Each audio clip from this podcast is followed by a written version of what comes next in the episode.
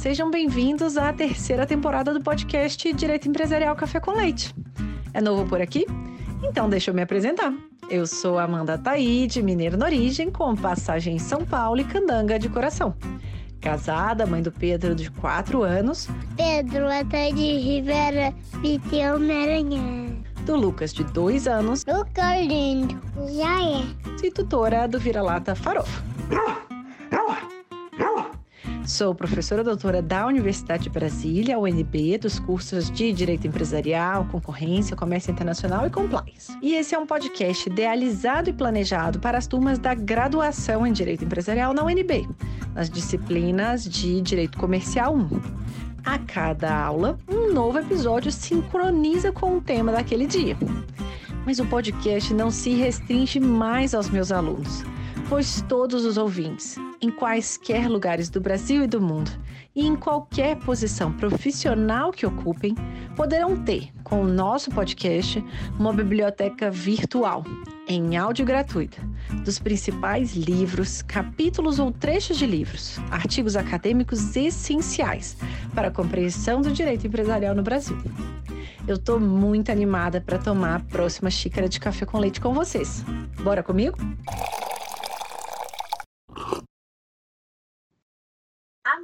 Nossa xícara de café com leite de direito empresarial de hoje vai tratar de um artigo intitulado A Responsabilidade Civil dos Administradores de Sociedades por Ações na Jurisprudência do Superior Tribunal de Justiça, publicado no livro do STJ, edição comemorativa de 25 anos, que foi publicado em 2014.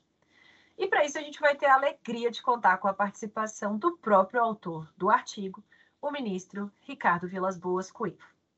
O ministro Cueva formou-se em Direito pela Universidade de São Paulo, concluiu mestrado pela Harvard Law School e doutorado pela Universidade de Frankfurt. Atuou como procurador do Estado de São Paulo, como advogado em escritório de advocacia, como procurador da Fazenda Nacional, foi também conselheiro do CAD, foi presidente do Conselho Federal Gestor do Fundo de Direitos Difusos, e em 2009 licenciou-se do cargo para exercer advocacia privada e, em 2011, foi nomeado ministro do STJ. Tive a oportunidade de conhecer o ministro Cueva ainda no CAD e acompanhar a sua trajetória e a sua generosidade desde então. Ministro Cueva, muito obrigada por ter aceitado o convite para participar do nosso podcast por apresentar, de um modo simples, curto e gostoso, esse tema da responsabilidade civil dos administradores de sociedades por ações na jurisprudência do STJ. Bom dia, Amanda. Eu, eu que agradeço o convite por, uh, uh, generoso da sua parte para falar um pouco de um tema tão relevante. Uh, nós nos conhecemos desde a época do CAD, como você lembrou, e isso tem quem passou pelo CAD nunca esquece a, importância desse trabalho de é, compartilhamento de ideias e métodos diferentes do direito da economia. Né? O colegiado é composto normalmente por juristas e economistas, assim como o staff do CAD, e a metodologia do CAD, a, da, da análise concorrencial, ela implica conhecimentos de economia, implica o estudo da, da, não só da doutrina estrangeira, mas de teorias econômicas. É muito enriquecedor e todos os que passam por lá sempre uh, continuam a se interessar pelo tema, ainda que, como eu, já não trabalhem mais diretamente com isso. É, esse tema da responsabilidade civil dos administradores, na verdade, ele surge é, já desde o início na faculdade é uma das questões que mais chamavam atenção na lei das sociedades anônimas, qual era o padrão de responsabilidade. Depois, quando eu, ainda procurador da Fazenda Nacional, no início dos anos 2000, eh, atua, atuei perante o Conselho de Recursos do Sistema Financeiro Nacional, que examina os recursos das decisões em processos sancionadores do Banco Central e da CVM, além de outros.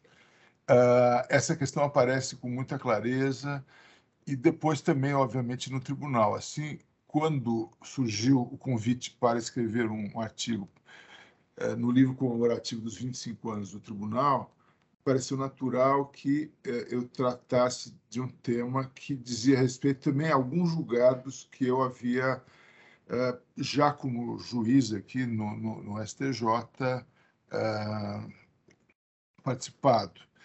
Uma, uma, das coisas que mais me chamaram a atenção aqui, quando, ao examinar a matéria societária, é a falta de de, de, uma jurisprudência mais caudalosa sobre o tema, talvez isso se deva aos óbices sumulares, né? sobretudo as súmulas 5 e 7, que nos impedem, como Tribunal Superior, de conhecer matéria de fato e matéria de prova. Muitas dessas questões eh, da apuração da responsabilidade em concreto dos administradores, elas, elas pressupõem essa análise e, e, por isso, talvez, é uma das hipóteses, no STJ a gente acabe não tendo tantos julgados assim sobre o tema, mas temos alguns julgados que são muito relevantes e que norteiam o nosso trabalho e que têm sido consistentemente utilizados. Nós estamos gravando agora essa conversa no dia 23 de junho de 2022, e eu estou dizendo essa data porque ontem, na sessão da segunda sessão de Direito Privado, uh, no dia 22, portanto, de junho de 2022, foi julgada uma questão interessante. Uh, um, pela primeira vez no STJ foi julgado um conflito de competência entre dois juízos arbitrais e para dirimir esse conflito foi necessário perquirir profundamente qual a legitimidade para propor uma ação ou uma arbitragem societária, né? A, a legitimação ordinária, a legitimação extraordinária, e isso e, e para que isso acontecesse foi necessário examinar julgados anteriores, né, alguns dos quais eu a, a, foram analisados nesse artigo. Uh, é uma questão de fato importante, porque ela uh, está presente nas uh, nas análises que a CVM faz nos processos administrativos sancionadores, e ela, de algum modo, cria a, a, o padrão de conduta do administrador, o padrão de responsabilidade do administrador de sociedades por ações, uh, como deve se efetuar a legitimação extraordinária, ordinária, a, a legitimação nas ações individuais, a, a, questão do prejuízo direto ou indireto, enfim, várias questões relevantes que é importante que sejam fixadas no Tribunal Superior competente para uh, fixar a interpretação do direito federal no Brasil. Foi isso que me motivou, em princípio, a escrever o artigo, uma resposta um pouco prolixa, mas também o fato de eu ter estudado, eu ter feito mestrado nos Estados Unidos, sempre me leva a procurar uh, estudar o direito a partir dos casos e não o contrário. O método de caso parece muito relevante para fazer uma análise que uh, acompanhe a evolução do direito, da jurisprudência, e, e, foi isso que me levou e tem me, levado a escrever alguns outros trabalhos sobre a partir da jurisprudência que me parece uma maneira mais enriquecedora de analisar algumas questões jurídicas.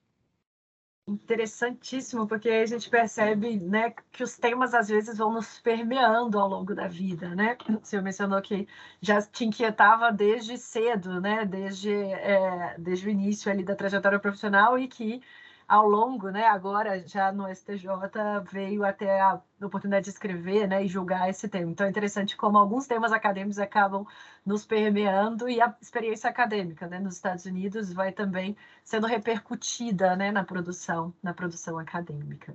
E, e para a gente começar, então, entendendo e apresentando os conceitos para os alunos da UNB, para os nossos ouvintes, né? Qual que é o fundamento jurídico? A gente está falando de responsabilidade civil dos administradores de sociedades por ações. Qual que é o fundamento jurídico para essa responsabilidade? A, a, lei, a lei ela fixa no artigo 153 né, o, o dever de, de diligência do, dos administradores e, e, na, e nessa seção né, de deveres e responsabilidades define quais são os deveres e responsabilidades do administrador de sociedades anônimas. Uh, e essa é uma das primeiras questões interessantes, né? porque ah, se a gente olhar o artigo 153 da Lei das SA, que é uma lei feita em 1976, né? Já, já, já, já tem algum tempo, ela, ela fala que o, que o administrador da companhia deve empregar no exercício de suas funções o cuidado e diligência que todo homem ativo e probo costuma empregar na administração dos seus próprios negócios. A primeira pergunta que surge hoje, decorridos mais de 40 anos da lei, é, é bom, qual que é o padrão, então, para aferir a responsabilidade do administrador? Qual que é o padrão de diligência que ele deve ter? É o padrão do bônus pater família, que a gente aprende na, na, na, na escola, ou seja, a, ele deve ter apenas as qualidades do homem médio, ativo e probo, ou ele deve ter qualificações especiais. Uh, no direito americano, mais uma vez, a gente colhe um exemplo de como a, o direito né, e, a, e a própria prática dos, e a jurisprudência tem avançado nessa questão lá.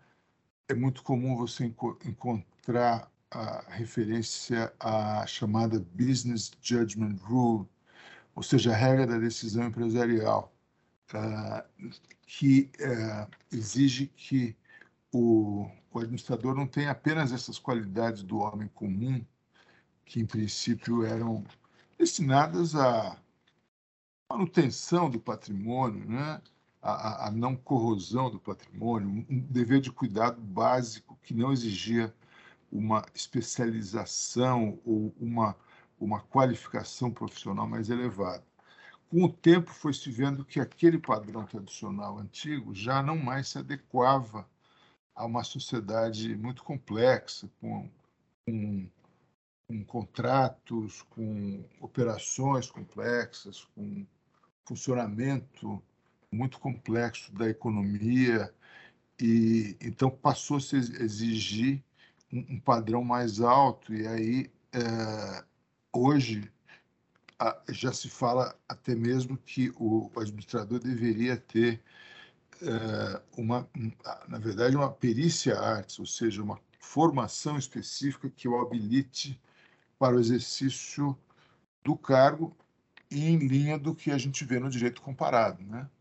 Foi, é, aliás, essa orientação mais contemporânea que a CVM tem empregado que tem que levou à edição da lei das estatais, né? que, que, que levou o sarrafo aí na governança das estatais e exige que os administradores estatais não possam simplesmente ser qualquer um, eles têm que ter qualificações, eles têm, têm que ser analisar é, é, esse currículo tem que ser analisado por entidades da empresa, tem que haver um, um cuidado maior para que eh, não se entregue à administração de uma empresa estatal. Pessoas que já tenham demonstrado uma trajetória de eh, exercício profissional na, naquela atividade específica e uma habilitação profissional, competência, enfim, critérios que, que habilitem a, a, a, que aquela pessoa a, a exercer o cargo de administrador como deve ser exercido e, obviamente, ser responsabilizado como tal. Né? É óbvio que essa questão também envolve né, a questão da responsabilidade dos administradores de companhia, ela envolve também saber o padrão de responsabilidade. Né? Ela é subjetiva, ela é objetiva, o artigo 158 da lei ele é relativamente ambíguo, porque ele não ele tem uma redação um pouco confusa, né? dicotômica. Ele diz que uh, o administrador não é pessoalmente responsável pelas obrigações que contrair em nome da sociedade, se ele praticar esse ato com um ato regular de gestão, mas ele responde sim, né, civilmente, pelos prejuízos que que causar quando proceder dentro de suas atribuições ou poderes com culpa ou dolo, ou então com violação da lei ou estatuto. Será que uma coisa é incompatível com a outra? Alguns autores entendem que a primeira hipótese, né, agir dentro das atribuições com culpa ou dolo, é uma responsabilidade subjetiva, e a segunda, a violação da lei ou do estatuto, seria uma responsabilidade objetiva. Outros autores, entretanto, entendem que não, que a responsabilidade é sempre subjetiva, mas que uh, o, a segunda parte apenas complementa a primeira, demonstrando que é necessário que haja violação da lei ou do estatuto. Né? É uma discussão que, que prossegue. Como eu dizia, a gente não tem muito, não tem um acervo muito grande de julgados na matéria no STJ, infelizmente. Uh, daí porque se constata um, um, certo esforço de, de, de, de, evitar que os casos complexos de direito societário, eh, que não se, sejam objeto de arbitragem, uh, cheguem ao STJ e possam ser analisados adequadamente. Excelente. Então, é, a gente não tem, como o senhor mencionou, né, essa jurisprudência caudalosa a respeito do tema, mas a gente tem alguns julgados importantes que foram abarcados no seu artigo, né, ministro? Então, quais que foram? Você pode apresentar para a gente, né, quais que foram os achados do, do seu artigo, ou seja, qual que é a jurisprudência do STJ, né, sobre responsabilidade civil dos administradores de sociedades por ações, e também, sabendo que o artigo foi publicado em 2014, é, será que o senhor pode comentar para a gente também o que que é, evoluiu, o que que mudou, o que que avançou desde 2014 agora 2022? É, talvez eu não, talvez eu não, eu não possa dizer. Na verdade, é, para os estrangeiros causa uma certa perplexidade que os juízes no Brasil muitas vezes usem dois chapéus, juízes e doutrinadores. Eu, eu, não, eu não me qualifico como um doutrinador, eu apenas escrevo esporadicamente uma coisa ou outra. Eu, eu, assim, eu, eu redirigiria essa pergunta a algum societarista, algum comercialista que pudesse, que, este, que esteja acompanhando essa evolução mas uh, eu constato que há uma. Nós fizemos aqui no, no tribunal há pouco tempo participação de, de, pessoas muito ativas nessa área e em arbitragem também, um, um, seminário muito interessante que diz respeito a esse julgado de ontem, que eu fiz menção, um seminário sobre arbitragem coletiva societária. E, e uma das coisas que sempre apareciam no, no debate, curiosamente, para mim, que, que, que era a, a questão da, do prejuízo direto ou prejuízo indireto uh, para qualificar a legitimação extraordinária, ordinária ou a legitimação para a proporção individual do acionista. Né? Como a gente sabe, o, artigo 159 da lei SA, ele define as hipóteses em que uh, pode haver a ação de responsabilidade, né? é, contra atos do, dos administradores pelos, pelos prejuízos causados à sociedade, né, à, à, à, companhia. E a primeira hipótese né, que a gente vê é que a legitimação ordinária para propor essa ação de responsabilidade civil é a da própria companhia, né, chamada ação ut universi, né, que é que depende de uma assembleia geral ordinária uh, ou, ou ordinária que, que defina que será proposta a ação. Existe uma outra legitimação extraordinária, né, que é aquela de qualquer acionista, o parágrafo terceiro do artigo 159, que qualquer acionista pode promover a ação se, se a companhia não, não a promover no prazo de três meses da Assembleia Geral, que é a primeira hipótese dessa, dessa ação símbolo, né? É uma legitimação ordinária porque a pessoa, a, o acionista propõe uma ação a, a, em nome próprio para postular direito alheio, porque afinal de contas a lesão, o dano foi causado à companhia e não diretamente a ele, né? Então o dano direto aí é o dano é o dano à, à, à companhia que deve ser indenizada. O acionista aqui ele postula uma ação ele postula nessa, nessa ação outro símbolo e aí uma indenização por um dano que ele sofreu indiretamente, já que ele é apenas detentor de um título sobre uma parte da, da, da, da companhia, então esse dano não é diretamente a ele. Existe também aquela hipótese do parágrafo 4 do artigo 159, que, que diz que se a Assembleia uh, decidir não promover ação, é, um acionista que tenha pelo menos 5% do capital social pode promover essa ação. É uma representação adequada né, que a lei criou para evitar que haja ah, manipulações da Assembleia ou, ou, ou mesmo abuso do poder de controle, para evitar que os, que os administradores, que muitas vezes se confundem com os controladores, sejam responsabilizados.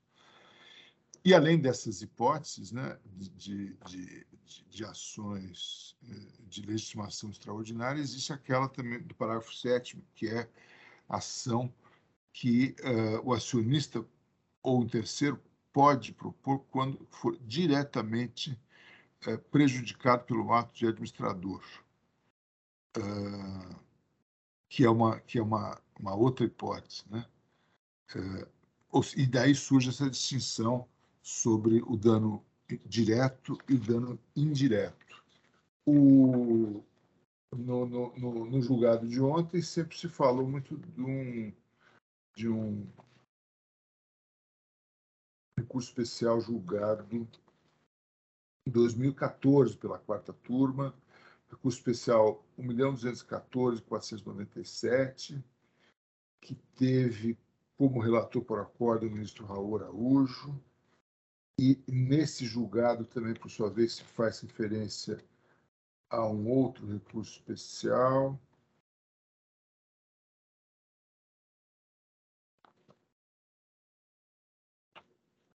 Que agora não estou encontrando.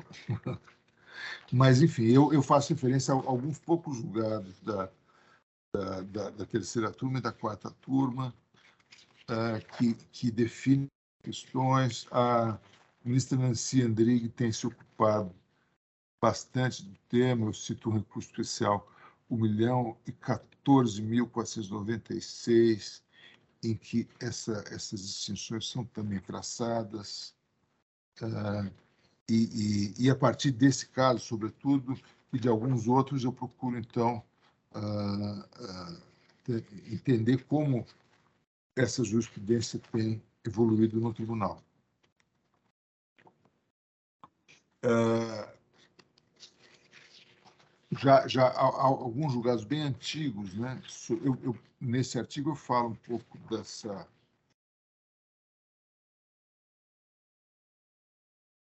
esse recurso eu acabei de, de, de aludir, o recurso também 1.377.908. É, cito vários julgados da, da terceira, da quarta turma e da segunda sessão, deixei de, de, de mencionar alguns outros julgados que certamente ocorreram é, depois disso e que também geram uma certa perplexidade da, da, da doutrina, muitas vezes, além dessa questão do dano direto e indireto, a questão de saber se a, a, Assembleia Geral que aprova as contas da sociedade de alguma maneira exonera o administrador ou não. Isso foi uh, decisivo para julgar um caso relevante em que o, o, diretor financeiro de uma companhia havia feito operações de rede muito significativas que colocaram em risco a própria rigidez da empresa, que acabou depois sendo uh, fundida com uma outra empresa do mesmo setor e, e o fato de ter havido uma Assembleia eh, ordinária que exonerava, que, que aprovava as contas da sociedade foi entendido na origem e no tribunal aqui também como um fator que exonerava o administrador de responsabilidade, já que a Assembleia Geral Extraordinária posterior que autorizava propor a demanda eh, contra ele uh, era na, seria seria contraditória, seria um venire contra factum próprio. Então, uh, algumas questões como essa acabam sendo julgadas no STJ, como eu disse, menos do que deveriam. Né? Nós deveríamos fazer um esforço maior para realmente julgar essas questões com maior profundidade. Uh, e, e, isso, e, e, isso talvez implicasse algumas reformas estruturais do, do, próprio sistema de justiça. Né? O sistema de justiça, como todos sabem, tem ainda o, o, o, o nosso a, a, lógica de que nós funcionamos com uma corte de cassação também uma, uma corte encarregada de uniformizar a aplicação do direito federal no país. E, e temos o dever de julgar tudo sem filtros processuais adequados. O Supremo Tribunal Federal, depois da emenda constitucional 45, passou a ter o filtro da repercussão geral, que originalmente nós deveríamos ter também. Por alguma razão, esse filtro não foi aplicado naquela ocasião, em 2004, ao STJ. Com isso, nós temos uma situação em que julgamos por ano mais de 500 mil recursos e o número é crescente. E, precisamos, então, um filtro processual que permita julgar, uh, ma, julgar com mais profundidade, julgar menos e melhor, né? não, e não repetidamente a mesma coisa. Os, a reforma processual, com os, os efeitos vinculativos da, da, das decisões dos tribunais superiores, acabou de alguma maneira ajudando, mas ainda não teve uma, um impacto tão significativo quanto se imaginava. Há uma emenda constitucional que procura criar um, uma análise de relevância, um filtro de relevância para aqueles recursos que devam ser julgados para o STJ. Isso pode sim ter um impacto muito grande, está tá dependendo de uma uma, uma, análise na Câmara, já passou em dois turnos na Câmara, no Senado, agora volta à Câmara para apreciação de alguns pontos que foram alterados no Senado. Uh, isso será decisivo para que o tribunal possa realmente exercer seu papel. Além disso, na minha opinião, uma vez feito o filtro, aí sim poder, poder-se-ia pensar talvez num outro modelo de tribunal mais semelhante ao que existe, por exemplo, na Alemanha. Na Alemanha, o BGH, que é a corte encarregada dessa mesma função de uniformizar o direito federal, tem mais juízes, mas também tem, especializ... tem, tem, tem turmas especializadas, né? Uma turma de responsabilidade civil, outra de contratos, outra de direito de família, outra de seguros, outra de direito societário. Aqui, ao ao contrário, nós temos apenas divisões muito gerais, né? direito privado, direito público, direito penal, e dentro de cada uma dessas áreas há duas turmas que têm visões muitas vezes contrastantes, que muitas vezes acabam decidindo a mesma a, a mesma questão de direito sob enfoques diferentes, o que leva a, a uma apreciação pela sessão que reúne as duas turmas sobre qual jurisprudência que deve prevalecer. É, é um procedimento muito lento, demorado sujeito a reveses, a, a uma análise muito detalhada dos casos, que talvez dificulte aprofundar a análise de questões de direito e talvez, talvez pudesse ser modificada, talvez pudesse ser objeto de uma, de uma reapreciação para que nós também passássemos a ter turmas especializadas que fizessem, claro, com um volume muito menor, fizessem uma análise vertical desses temas e, e pudesse pacificar o direito. Super, super bacana, ministro. Então, acho que é interessante a gente pensar, né, das, das reflexões é, trazidas nos casos, né, qual, o padrão de diligência, né, que a gente tem que, tem que ser analisado, esse padrão de responsabilidade, essa questão do dano ser direto ou indireto, e, e sobre isso eu faço um link com o episódio de abertura do nosso, dessa terceira temporada do podcast, que foi com o professor Guerreiro, em que ele estava justamente comentando o texto da Sociologia do Poder da Sociedade Anônima, um texto clássico do professor, e ele, é, em, uma, em uma das suas passagens, comentando sobre a baixa utilização dessas ações subsidiárias, né, essas ações derivadas dos acionistas, detentores aí de 5%, para buscar essa responsabilização dos administradores. E uma das perguntas que eu fiz para ele era por que, né, que a gente tinha isso. Então, só para os ouvintes aqui, a gente é, remeter ao, ao episódio também do professor Guerreiro. E, e é interessante essa reflexão sobre né, a a responsabilização do administrador aqui na, na seara civil e as repercussões ou a, as, correlações que podem ter tanto na seara administrativa, então é, a gente ter essa eventual responsabilização é, no âmbito da CVM e também penal. Então a gente é, já tem outros episódios também nessa temporada sobre responsabilidade administrativa dos administradores, inclusive uma discussão sobre responsabilidade por omissão, então uma discussão que, que avança ainda mais, né? Qual é a possível caracterização dessa responsabilidade por omissão dos administradores e uma responsabilidade penal. Então a gente vai vendo que esses mundos aparentemente estanques claramente não estão estanques, né? Eles se conversam e em algum momento eles acabam desembocando, né? Aí nos tribunais para tomar essa decisão e vamos acompanhar para torcer para a gente ver se, se vamos, teremos, né? Se, se, se, eu puder fazer uma um outro, claro. quer dizer, aquele julgado a que eu me referi, né, da segunda sessão ontem nesse conflito de competência entre dois juízes arbitrais é, de relatoria do ministro Belize, que fez um voto exemplar, que, que merece ser lido né, é, é, o, é o conflito de competência 185.702, é, ali se vê é, em linha também com o que foi discutido no seminário a que me referi, né, no STJ, sobre a arbitragem coletiva societária, algumas das dificuldades que o direito societário hoje enfrenta, porque, como se sabe, sobretudo nas companhias abertas, o, os, os, mais altos níveis de governança né, nessas companhias que são listadas em bolsa, sobretudo na B3, exige-se uma cláusula compromissória né, inserida no estatuto em decorrência do artigo 136A. O Brasil é o único país que se saiba que tem esse, esse sistema de arbitragem coletiva societária, no qual, no qual essas ações a que a gente se referia, elas são passíveis, elas são remetidas a arbitragem.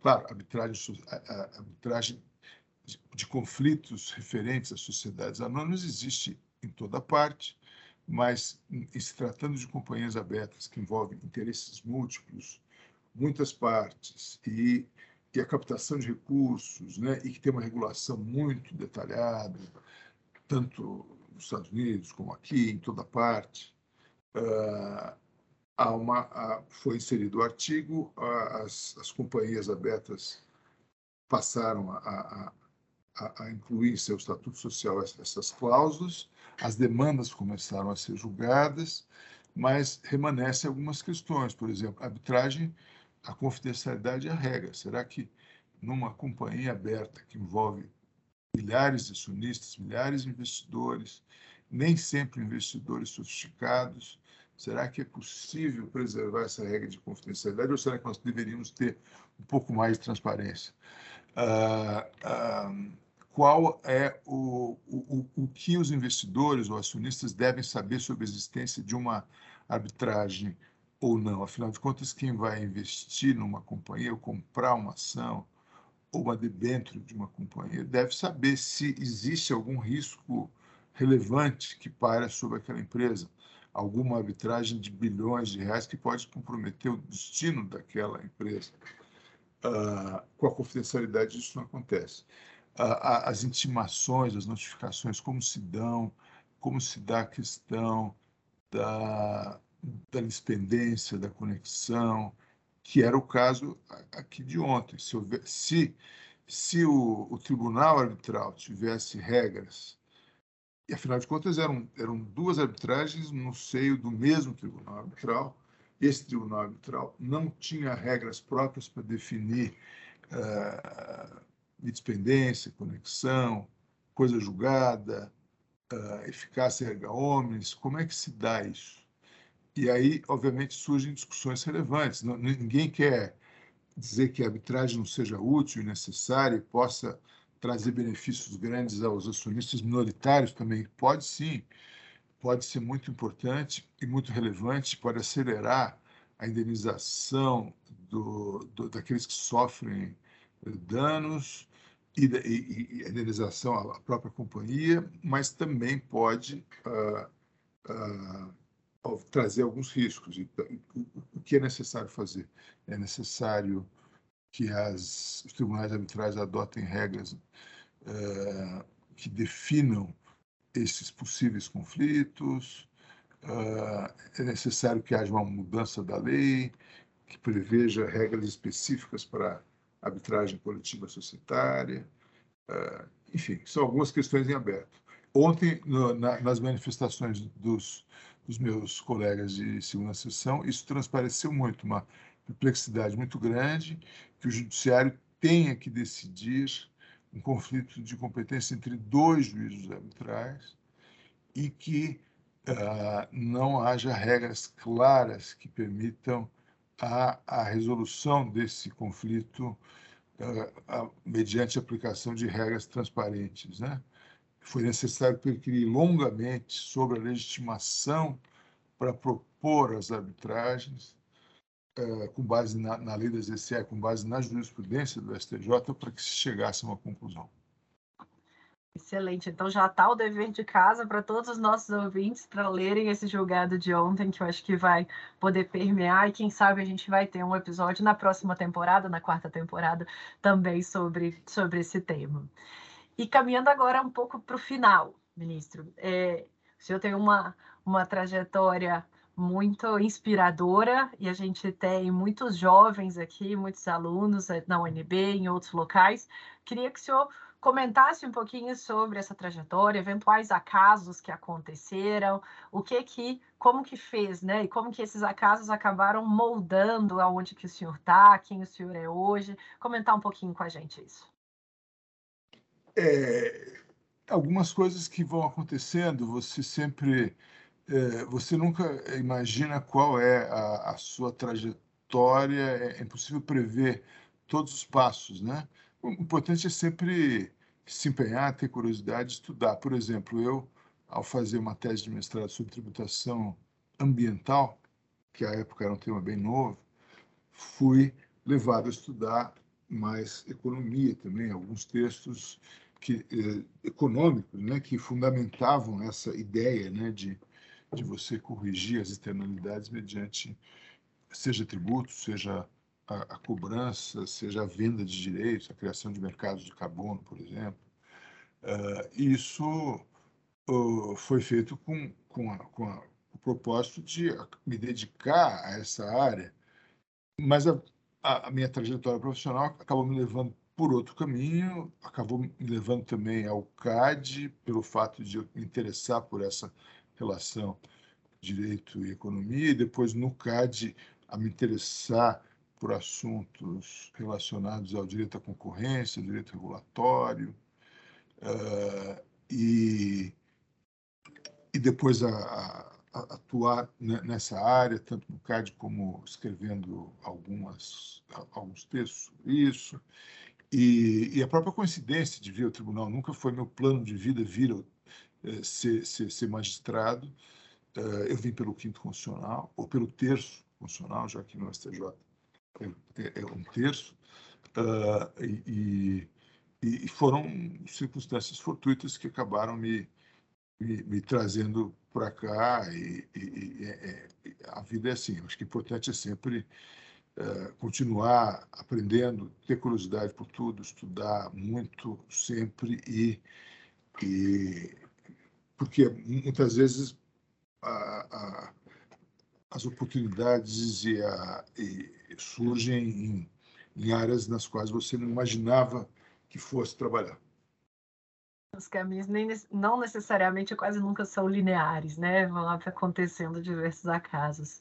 E, e para a gente fechar a nossa pergunta clássica aqui do podcast, quem que o senhor gostaria de ouvir?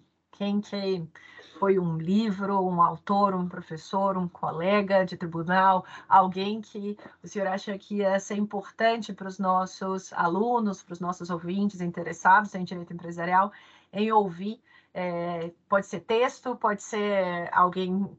A pessoa que o senhor gostaria de pegar o Spotify, abrir e falar: Nossa, tem um episódio. Quem que o senhor gostaria de ouvir? Olha, uh, apenas para me, me limitar a, aos participantes da, desse seminário que eu, que eu falei sobre, sobre arbitragem coletiva societária, e correndo risco, eu não tenho a lista dos nomes, correndo risco de esquecer alguns, eu, eu falaria professor Márcio Souza Guimarães, a professora Ana Frazão, a professora Paula Forgione, a ministra Ellen Grace, uh, e tantos outros, né? Na área internacional, eu ousaria sugerir que você falasse com Cass Sunstein, ou Sunstein, que é muito interessante, tem muita coisa a dizer. Uh, com aquela parlamentar americana que escreveu sobre um livro de, interessante sobre direito abstrust uh, no, nos novos tempos e que procura mudar o, esse paradigma uh, que nós temos vivido ao, ao, longo desses últimos 40 anos. É, é Amy Kublachar, como que ela se chama. enfim, há muitos nomes e certamente o seu podcast já é um sucesso.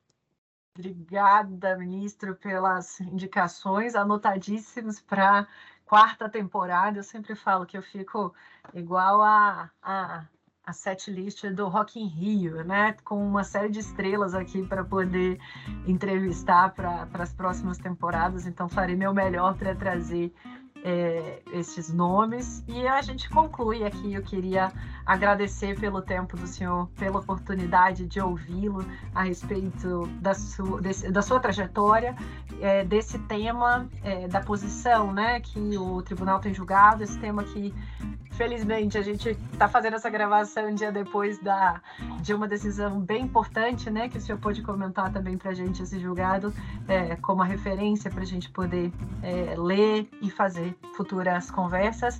Agradeço muitíssimo mais uma vez pela sua generosidade, oportunidade, atenção para conversar aqui com a gente.